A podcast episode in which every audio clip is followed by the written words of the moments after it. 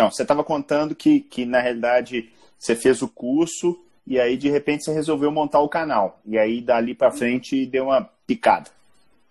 E eu decidi montar esse canal para para conseguir tocar as pessoas, para eu sentir que eu estou espalhando alguma coisa em que eu acredito e que pode mudar a vida das pessoas, mudar a saúde das pessoas. Quem sabe levar as pessoas a não precisarem de uma cirurgia, eu falo isso sempre. Eu quero que os pacientes não precisem me encontrar no centro cirúrgico.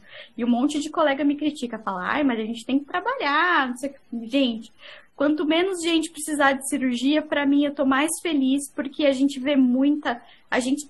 A medicina hoje em dia, né, tá muito e tá pouco. É muito remédio, é muito procedimento, e é, é pouca atenção, é pouco cuidado, sabe? Eu vejo você sempre falando da, da questão da ai, consulta de 15 minutos, porque a gente só tem 15 minutos para conversar com o paciente. Mas tem muito paciente que chega para mim para fazer uma avaliação pré-anestésica que a gente faz em 5 minutos, e eu chego para o colega e falo assim: ah, colega, sabia que seu paciente é alérgico a isso, alérgico àquilo, infartou há seis meses? Ah, é? Nossa, você não me falou nada. Então, é, sabe, é uma correria, mas a gente também leva essa correria como um pouco como desculpa, porque ah, é correria, não, não, dá tempo, a parte clínica é parte do clínico, a parte ortopédica é parte do, do ortopedista, mas, gente, o paciente é um todo, o paciente, ele é um, um indivíduo e é tudo, ele é o coração, ele é o joelho, ele é o pulmão, e, e, eu vou te falar que você falou um negócio, assim, o, o modelo vigente na saúde é um, um, um, um modelo que por si só ele está doente, né? Porque você ganhar em cima da dor do outro, para mim é um negócio que não tem cabimento. Né? Uma das coisas que, que, que, mais me motivou a abrir a Nefroclínicas, que é a clínica de nefro, é eu poder montar um modelo de negócio onde todo mundo ganhava. Eu chegar para o convênio e falar assim: olha aqui, amigo, me dá o paciente, eu tomo conta dele para ele não ir para diálise, ao contrário. Ao invés da gente ficar nessa luta por eu vou ganhar quando ele vai para diálise, é quando ele vai para cirurgia, é, é, quando ele precisa de um tratamento médico. Não, a gente tem que ganhar em cima de resultado positivo. É bom para todo mundo. E isso é um negócio que nunca tinha. É engraçado, demorou a cair a ficha. Mas quando caiu, foi mais ou menos igual ao low carb. Eu falei, cara, nós estamos no caminho errado. Não é possível que ninguém enxerga isso. E eu falei, não, é possível sim, porque eu enxergava isso até cinco minutos atrás, então é possível. Então, ter pessoas igual você que de repente começam a. Porque não é de repente, a pessoa está ali naquela confusão e para ela uhum. não é por mal, né? A pessoa não é uma pessoa ruim. Ela é, ela, ela, é, exatamente, ela está tão inserida que o que ela pensa é no próprio umbigo, mas ela não consegue pensar que se a coisa melhorar, o bolo acaba sendo redistribuído. Aí aquela, em vez dela ter que fazer três cirurgias, ela faz um e ganha a mesma coisa. Porque, porque ela está entregando resultado. Né? A, a, a, a, lógica é muito triste, a lógica como o médico, como, na verdade, como os profissionais da saúde, de modo geral, pensam. Me conta uma coisa. É, você, apesar, você é bem mais jovem do que eu, você encontrou a saúde baseada em evidência há, há pouco tempo. É, você teve alguma experiência na faculdade que te deixou alguma coisa positiva? Porque eu vou te ser muito sincero, a minha experiência na faculdade é assim triste. Quem me olhar hoje e falar que eu mexo com isso, fala assim: Jesus, ele realmente é, é Fênix, ele se transformou. É, a, a gente na, na faculdade teve aquela formação básica, né, de epidêmio, aquela coisa bem maçante pouco voltada para a prática, né? É, muito numérica e pouco instrutiva. Eu tive uma professora de, de clínica médica, Melissande, que foi uma pessoa que tentou colocar a gente nisso, se esforçou, ela tinha o, o clube dela, a gente discutia os artigos, né? A gente até tinha uma, um bom proveito. A Melissande, infelizmente, faleceu muito cedo, a gente perdeu ela muito cedo um, um, câncer de via biliar, assim, que levou ela muito rápido. Mas da parte teórica foi muito pouco, muito maçante. A gente acaba ficando com, com ódio. Que né? saco da, isso, da né? Exato, que saco. E quando, quando eu vi essa história do curso, eu pensei, hum, lá vem esse negócio de novo, né? Esse negócio chato.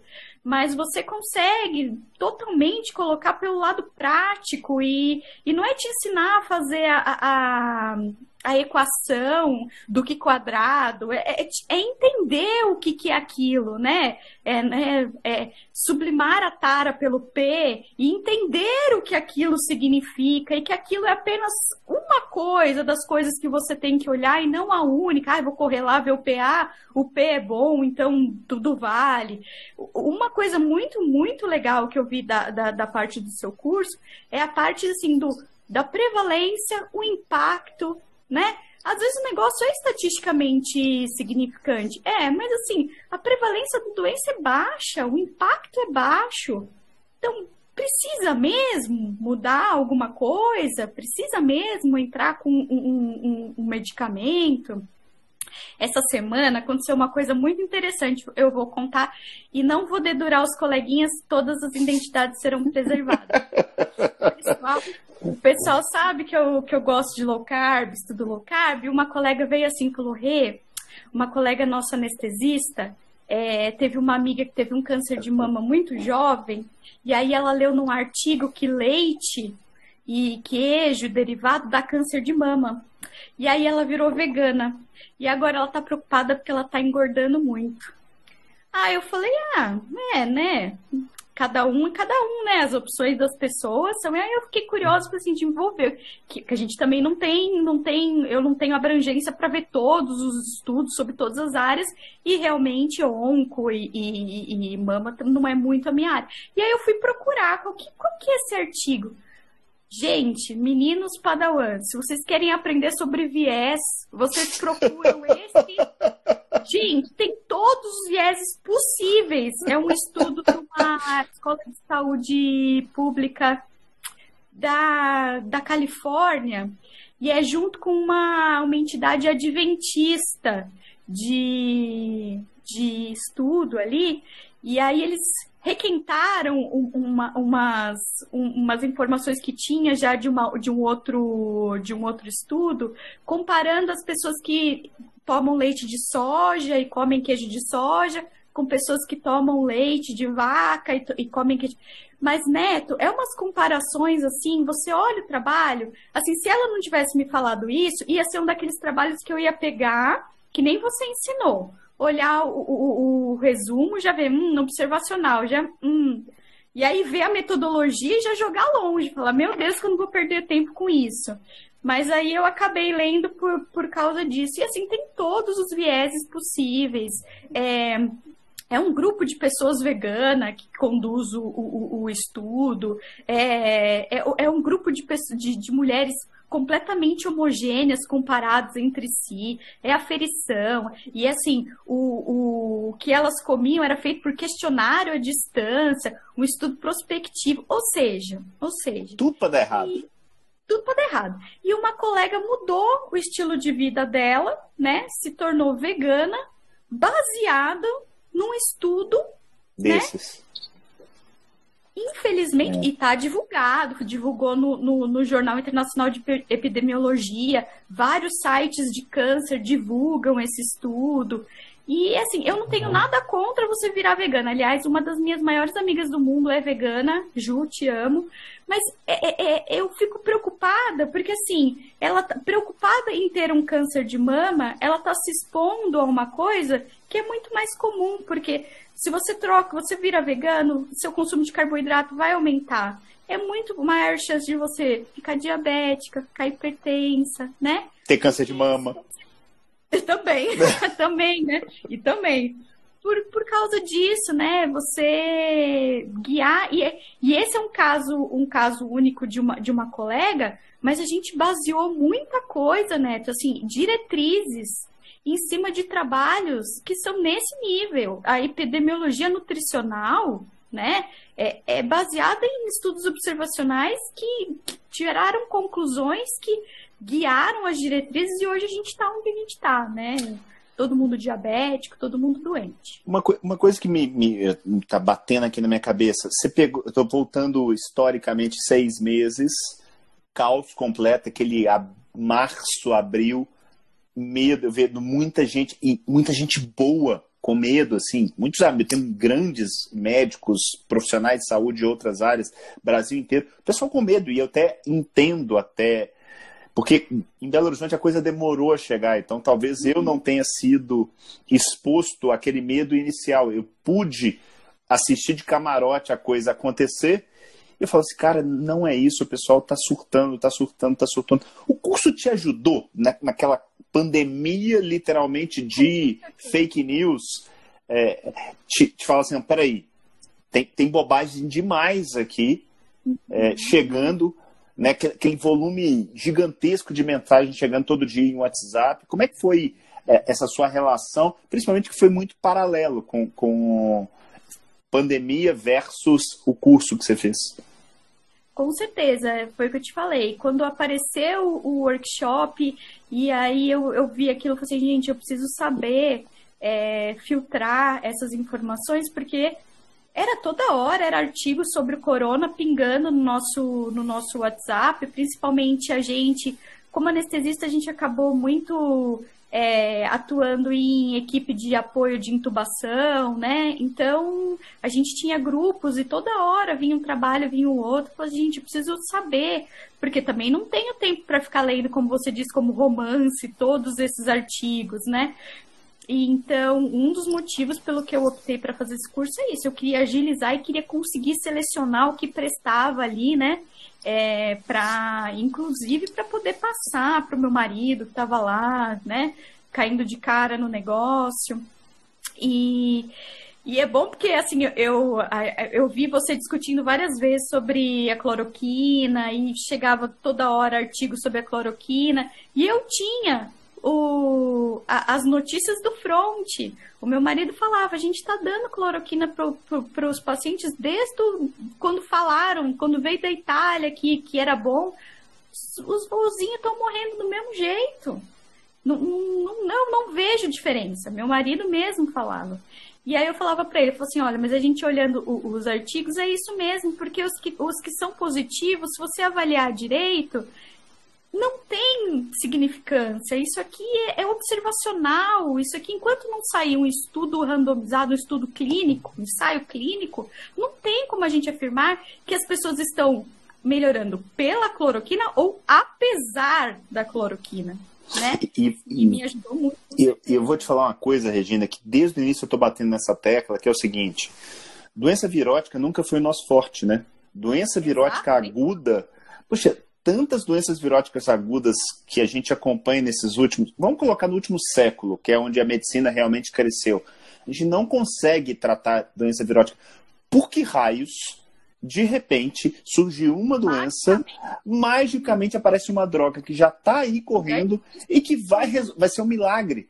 Eu olhava para aquilo e falava assim, não é possível, gente. Isso aqui tá mais para Alice no País das Maravilhas do que eu, eu não eu sério, eu, eu, eu, eu falava assim, eu chegava em casa e falava com minha mulher assim, Paula, não tem condição. Não tem condição. O povo tá louco. O povo tá completamente louco. E eu via gente boa falando isso, entendeu? Aí eu falava, cara, não é possível. Numa situação de desespero, o ser humano vai buscar uma pílula mágica mesmo. Isso aí é esperado, né? O que, o que assusta é que os cientistas tenham assumido isso junto, né? Que as pessoas que supostamente deviam ser as pés, que pé no chão e falar, não, então vamos pegar esse remédio vamos ver se esse remédio funciona mesmo. Tomara que funcione, mas vamos fazer isso. Não, é, a, a, a gente que deveria estar tá fazendo a coisa séria também caiu nesse conto da sereia. Não, com certeza funciona, olha como funciona. Isso que preocupa, né? Porque não seria essa a função dos pesquisadores, né? Hum. Seria trazer para o real, né? Essa. Deixa, deixa eu aproveitar um pouquinho sua expertise nessa área de hábitos de vida. É, a minha primeira pergunta é o seguinte: você, depois que descobriu a low carb, se ampliou o espectro para estudar também outras coisas? E aí eu estou falando de saúde mental, atividade física, sono, e se sim, o que que, como é que você hoje enxerga isso no seu portfólio terapêutico? Não, com certeza. Como, quando a gente conhece a low carb e vê como ela atua em tantos aspectos, né? É, principalmente no aspecto assim da parte de comportamento, tem muito, muitos trabalhos com distúrbios psiquiátricos, a clareza mental que vem para você, né? Mas o que mais me, me apaixonou na low carb foi a desprescrição de remédios. E aí eu comecei a estudar um pouquinho mais de medicina paliativa, que era completamente fora da minha realidade, uma coisa completamente que eu não tinha contato nenhum, até um pouquinho de, de preconceito, né? Às vezes a gente tem. O nome é, é ruim, né? Eu falo que o é, nome é ruim. O nome parece que é fim de vida, ah, né? né? É, diz que eles vão, vão dar outro nome aí para paliativa. E eu comecei a estudar paliativa porque eles desprescrevem muito, né? É, a pessoa está chegando no fim da vida e às vezes ela vem carregando aqueles 15 remédios que ela está tomando. E aí me interessou muito e é uma área muito bonita, é uma área muito interessante. Gostei muito. Assim, tudo isso ampliou muito o meu o meu, a minha prática médica e o meu modo de ver o mundo mesmo. Não é só a medicina. É o modo de ver o mundo, é o modo de ver o outro, respeitar o outro, o que o outro pensa, entender que o indivíduo é único. É sensacional. É, eu vou te falar que, que a hora que cai a ficha de que, independente se você estuda ou não estuda saúde baseada em evidência, que o mote principal é ajudar a outra pessoa, eu vou te falar que aí você deu, andou três casas para frente no jogo. Porque realmente a gente entra e a gente é absorvido pelo, pelo sistema e o sistema manda tratar da proteinúria, tratar do colesterol, é, é, tratar do VO2, tratar do volume tidal. Né? É isso que a gente olha o tempo inteiro. E esquece que atrás daquilo tudo tem o seu João, da Maria, o, o Zé, com suas vontades, desejos e tudo mais. Hoje, Regina, você está é, é, talvez pivotando um pouco para esse lado aí do consultório. Qual que é o percentual que hoje você faz de anestesia? Quanto que você faz hoje de consultório? Ah, 90% anestesia ainda. Consultório é uma coisa que eu estou começando, é, tá indo bem devagarinho, mesmo porque também eu sou uma pessoa muito perfeccionista, não quero fazer nada sem ter uma completo domínio. Eu sei que é, interferir na vida das pessoas é uma coisa muito é uma coisa muito definitiva, né? E, assim, é, impacta muito na vida das pessoas, mas está me trazendo muita satisfação, muita felicidade. É, meu, meus poucos pacientes, mas todos eles eu tenho muito perto. É que nem você falou, se você não, não pode dar seu telefone para seu paciente, não sei quem que você é. Então eu tenho todos eles muito perto converso com eles quase que diariamente, porque assim, quando você entra com a low carb, todo dia aparece uma coisa nova, uma coisa boa, né? Ai, doutora, hoje, nossa, meu cabelo tá lindo, é, remédio da pressão deu para tirar, eu tô medindo aqui, realmente minha pressão tá ficando boa.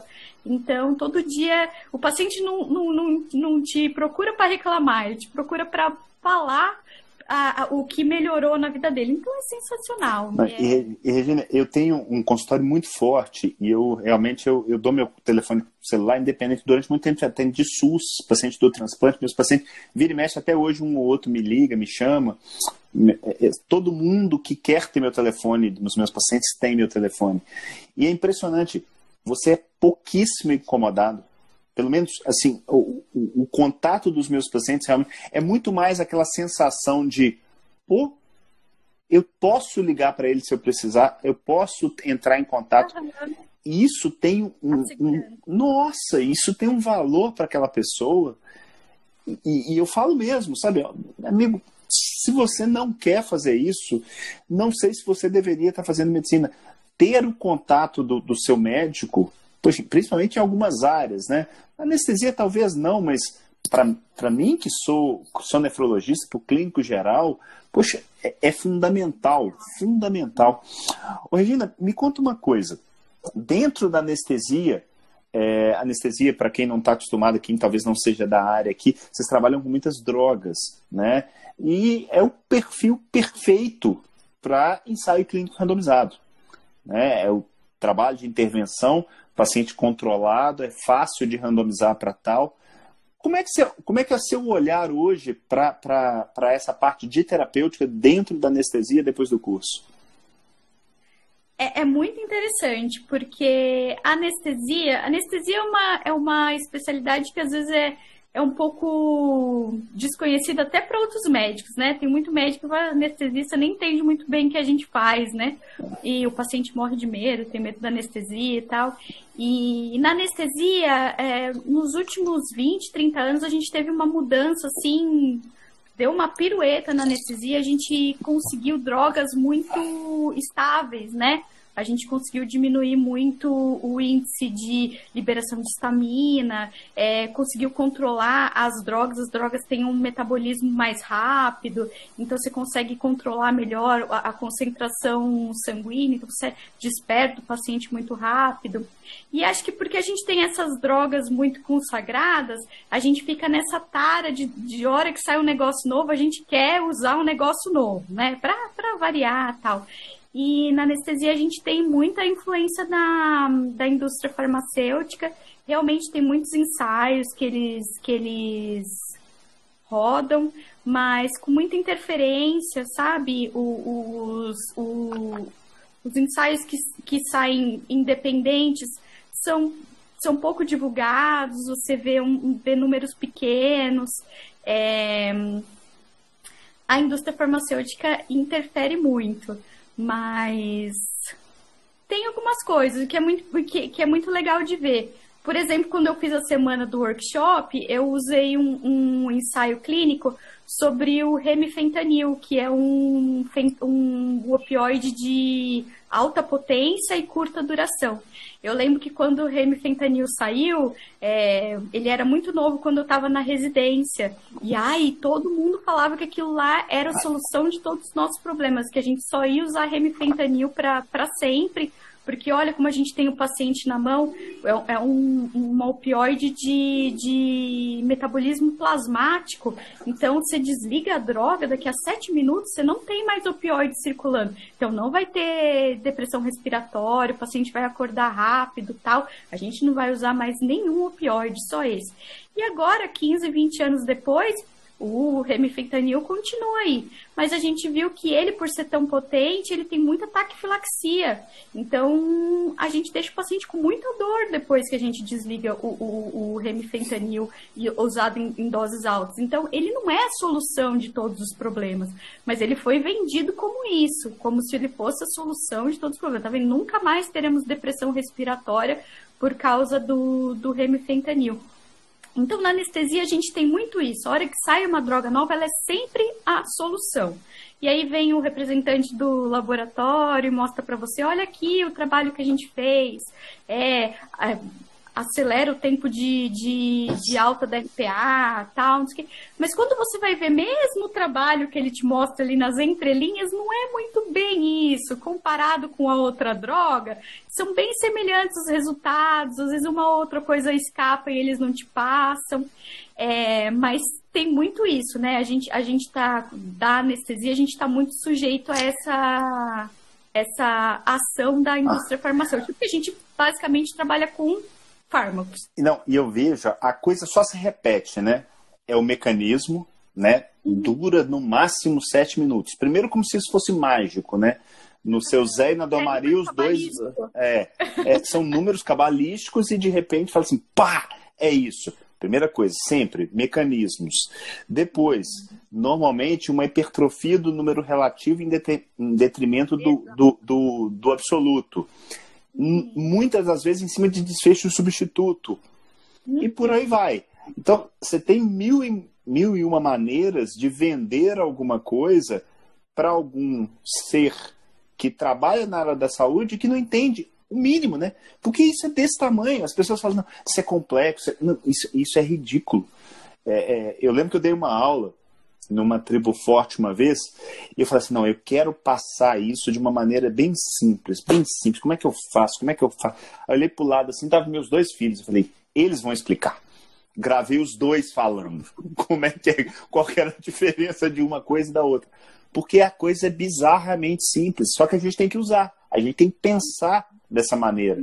E quando, como a gente está naquela coisa né, do dia a dia, daquela confusão e tal, é muito complexo. Na hora que você falou dessa questão aí do, do, do que acaba sendo quase que um medical reversal isso aí, né? Vou dar uma, vou liberar amanhã uma aula a respeito disso. Os Jedi, inclusive, já tiveram acesso a essa aula. O, o eu estava lendo essa semana a respeito de vacina, a vacina do Covid. Né? As pessoas estão esperando assim, com uma volúpia por essa vacina. Eu tenho até medo de quando ela sair, porque vai querer, um monte de gente vai querer tomar para achar que está imune e não sabe o preço que pode pagar né? Porque é, é, a ciência é assim, ela tem sua velocidade. Não dá para você acelerar uma gestação, né? Não, 16 semanas, vamos tirar. Por quê? Não, porque tem que tirar, nós estamos em guerra. Uhum. Não vai dar certo. Uhum. Né? Então, a, a, a, a, coisa é impressionante. E, e eu, obviamente, eu estudei muito mais clínica médica, terapia intensiva, porque eu fui durante muito tempo intensivista, nefrologia. Mas à medida que eu vou conversando aqui no Evidência com várias especialidades, a coisa se repete sempre, é o mesmo padrão. O mesmo padrão. E em especialidades como a sua, que tem muita droga, acaba que, que a coisa é, é maximizada. Regina, me conta que você acha que é possível fazer uma medicina. Mentira, não vou nem fazer desse jeito. É, você acha que é possível você trabalhar hoje sem os conceitos da saúde baseada em evidência? De jeito nenhum. De jeito nenhum. É um, é um caminho sem volta, né? Que você faz com a gente. realmente não dá. Realmente eu não sei como que eu cheguei até aqui sem, sem ter esse conhec esses conhecimentos. Provavelmente eu não teria passado por essa fase aí de blues que eu tive na medicina. Provavelmente eu já já estaria tomando né, esse, esse, esse novo caminho, atuando de outro jeito, porque é indispensável. Não só a saúde baseada em evidências, como todos os pilares, né? A nossa prática clínica e as vontades do paciente, os interesses do paciente, que também são muito importantes, devem ser levados em conta. E a gente realmente falha muito nesse, nessa parte, a gente acha que é dono do paciente e ninguém é, é, mais dono da sua vida do que a, a própria pessoa, né? Cê, cê, cê, de uma certa maneira, você tem algum tipo de decisão compartilhada na anestesia? Eu falo no sentido assim, vamos por uma, uma sedação ou vamos por uma anestesia geral? Como é que você leva isso no seu dia a dia? Isso, isso é muito interessante. Isso é uma coisa que causa muito, muitos, é, muita, muita briga na anestesia. Tem muito anestesista que acha que o paciente não tem condição de discutir qual anestesia vai ser feita. Os pacientes têm, geralmente, têm muita limitação com bloqueios, né? A hack anestesia, peridural, é, são anestesias que têm alguns mitos, né? Que, que são passados aí, uns mitos urbanos. E, inclusive, na nossa literatura, uma das contraindicações absolutas de você fazer uma hack no paciente é ele não querer. Está escrito no livro. Contraindicação absoluta. O paciente não querer. Então, realmente, eu costumo discutir muito com o paciente. Tem procedimentos que a gente conseguiria fazer com uma sedação leve, em que o paciente às vezes tem um pouco de despertar, mas isso não, não, não, não leva a um prejuízo no procedimento. Mas tem paciente que fala, doutor, eu não quero ver nada, não quero saber de nada, eu me apaga, por favor. Se o paciente, a gente conversa com o paciente, se o paciente tem condições de que aquilo aconteça, é claro que é o conforto do o conforto do paciente para mim sempre foi a a coisa mais importante. Porque se o paciente está confortável, eu estou confortável. Se o paciente está seguro, eu estou segura. Né? Se eu, se eu exponho um paciente a uma coisa que ele não está seguro e ele, no meio de um procedimento, se agita, quem vai ter que lidar com isso sou eu, certo? Então, é, é, é, uma, é uma via que é, os dois se beneficiam. Mas tem muito colega que acha que o paciente não tem, não tem o conhecimento e a condição de discutir isso e às vezes acaba por passar por cima das vontades do paciente. É lógico que na maioria das vezes o paciente continua seguro, né?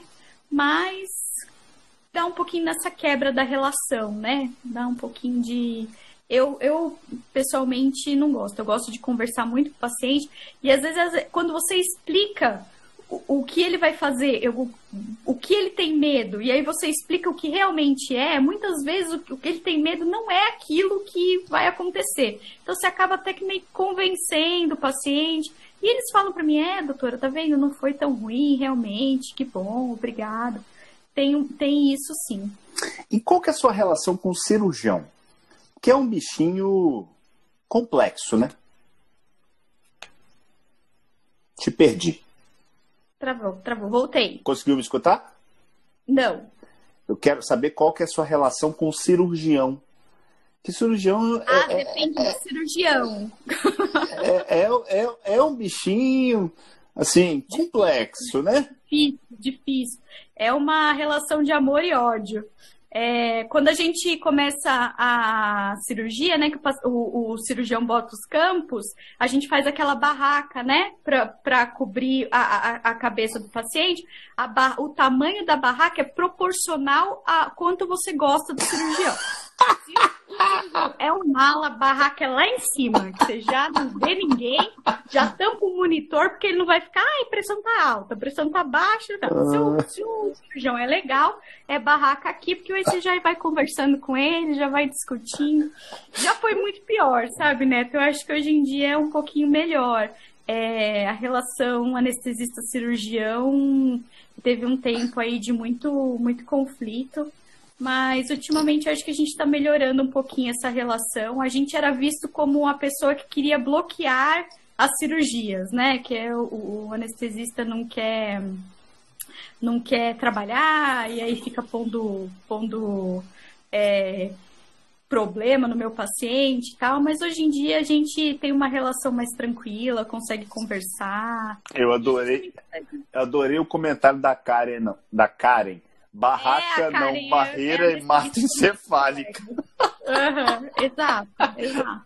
Adorei o comentário. Ai, ai. Me conta uma coisa. É, é, no seu dia a dia você faz cirurgia mais de alta complexidade ou de, de complexidade média a baixa? É de média para alta. É, eu trabalho num hospital que tem muitos transplantes. A gente tem bastante transplante pâncreas-rim, um transplante combinado, que é uma cirurgia bem complicada.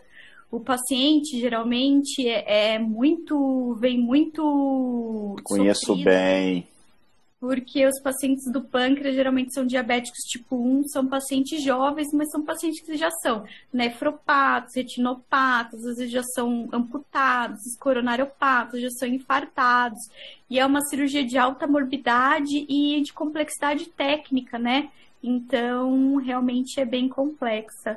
O... Cirurgia cardíaca, algumas, assim, o número das cirurgias cardíacas caiu bastante quando eu me formei há 13 anos atrás tinha bastante cirurgia cardíaca, hoje em dia tem bem menos. Cirurgias neurológicas também, principalmente de coluna, a gente tem tido bastante. E, infelizmente, as cirurgias, as cirurgias vasculares e endovasculares, que são os pacientes com essas complicações dessas doenças crônicas que a gente poderia evitar com mudança do estilo de vida, eu, infelizmente, ainda vejo muita amputação, muita revascularização de membro, que às vezes acaba evoluindo com, com amputação do mesmo jeito, bastante coisa complexa. É, e dentro desse cenário, da, da, da, da principalmente do, da alta complexidade, você vê muita gente ainda dando pitaco do tipo assim, na minha experiência? Tem, tem muito. Tem sim. Acontece é uma coisa que é, é, é discutível, né? E eu queria saber como é que você lida com isso. É, até para te dar o meu ponto de vista também. É, eu tento levar da melhor maneira possível, conversar, trocar experiências, falar essa é a sua experiência, agora deixa eu te falar a minha. Quem sabe a gente chega num, num, num consenso, né? É, a gente também não pode completamente passar por cima da experiência de um profissional, eu acho que também tem sua importância. E, acima de tudo, discutir a segurança do paciente. Não adianta é, ser a sua experiência, mas para esse paciente, essa experiência não é a melhor coisa, não vale, sabe? É. Eu, eu fiz uma live com a Patrícia Aires que me marcou muito. E, e ela falou muito disso, da gente olhar para aquela pessoa que tem experiência e tentar sugar o que ela tem de bom né? Isso, isso é uma arte, porque eu falo porque eu, eu, gosto de lembrar disso. Eu fui soberbo demais, Regina. Eu sempre fui um cara muito estudioso, sempre um cara muito dedicado e tal. Sempre fui bom de serviço. Mas eu teve um momento que eu me achava o último bis da caixa. E realmente, o, o, o soco na cara que você tomou da low eu também tomei. Mas, mas foi daquele, assim, de cair não levantar, não demorei um tempo para conseguir retornar. Mas foi bom. Foi bom porque eu falei assim: não, peraí, amigo, baixa a bola, porque você tem. O, o seu mote não é você, o seu mote é a pessoa. Você falou em segurança. É, eu assisti uma vez uma palestra de um piloto de avião falando de procedimento cirúrgico e fazendo uma analogia com o centro cirúrgico. É, você acha que do, do, momento que você formou da sua residência para hoje, deu uma melhorada? O, a segurança, Sim. esse cuidado com o paciente, porque eu vou te falar uma coisa, eu já vi coisas acontecer dentro do hospital que se eu contar aqui, nego assusta. Eu também. Não vou nem contar para não assustar o pessoal, mas sim, sim, a segurança do paciente, os protocolos de segurança evoluíram muito. A gente tem ultra checagens e essa, é, tem muita comparação. A gente compara muito o anestesista com o piloto de avião, né? É, é, muito difícil um avião cair. Quando um avião cai é porque vários erros aconteceram. É dificilmente uma coisa acontece e o avião cai, né? É uma somatória de vários erros. Com anestesia é a mesma coisa, é muito difícil de um paciente morrer. E quando acontece é porque várias coisas foram acontecendo que culminaram com, com uma tragédia, né? E no centro cirúrgico a gente tem tido, sim, tem tido a introdução de vários protocolos de, de segurança que trazem muita, muita tranquilidade. É, tem alguma coisa assim? Porque antigamente, não sei se você, se você lembra disso, né? Se você teve alguma, algum contato, a gente mandava o paciente para o centro cirúrgico completamente dopado já. A gente ia no quarto e enfiava um pré-anestésico neles, e eles chegavam no centro cirúrgico, não sabia nem quem era, para onde ia, e de repente ele estava no quarto de novo. E agora a gente não faz isso. O paciente, a maioria dos pacientes vai completamente acordado até a sala cirúrgica, né?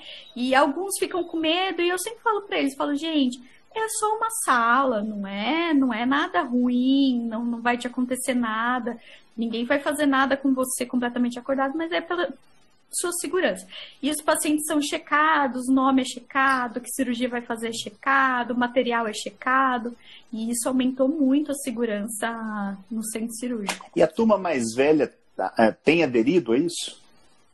A turma mais velha reclama, né? Reclama, mas faz, tem que fazer, né? Entendi.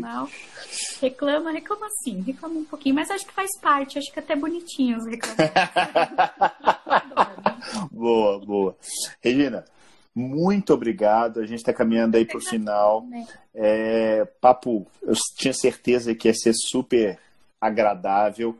Você é uma menina que, que literalmente me impressionou desde o início. Sangue no olho, vontade de aprender, querer realmente melhorar. E eu tenho certeza que você tem muito, mas muito a crescer ainda.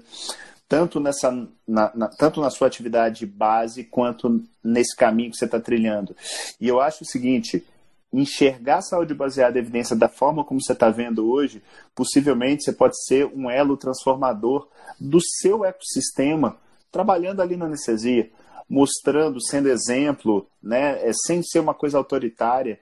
Então, uhum. parabéns pelo trabalho, obrigado por estar conosco lá entre os Jedi, você agrega demais da conta. E eu queria te dar uns minutinhos aí para você despedir do pessoal e, e mais uma vez, muito, muito, muito obrigado. Eu que agradeço, Neto. Queria dizer que eu vou ser sua eterna padawan. Boa! Para sempre, embora Star Trek seja melhor. E eu queria falar vida longa e próxima. E eu que há poucos meses atrás, eu era um desses nomezinhos que subia aí e ficava olhando quem estava falando aí com você e falava, nossa, que legal, um dia eu quero poder falar com o Neto. e olha, o dia chegou. Então, se vocês tiverem oportunidade, gente, caiam de cabeça. É, esse conteúdo do Neto é, é, é, sensacional. O material que vocês recebem é uma coisa que não tem preço, é um investimento assim que com retorno garantido. Então, se vocês têm alguma dúvida, acabem com essa dúvida, façam esse curso. É um divisor de águas na vida de qualquer profissional. Não precisa ser só médico, é de, de qualquer profissional. É uma coisa sensacional. Fora o contato com todos os colegas Jedi e Padawans que são sensacionais. É. Vi que eu não tô sozinha no mundo. Já é. tem muita gente que pensa que nem eu. Raul tá aí, ó. Tá dando os parabéns é pra gente. Regina, muito obrigado. Deixa eu deixar um né? recado aqui pra galera. Já que você fez, aí levantou a bola. Segunda-feira, sétima turma do curso.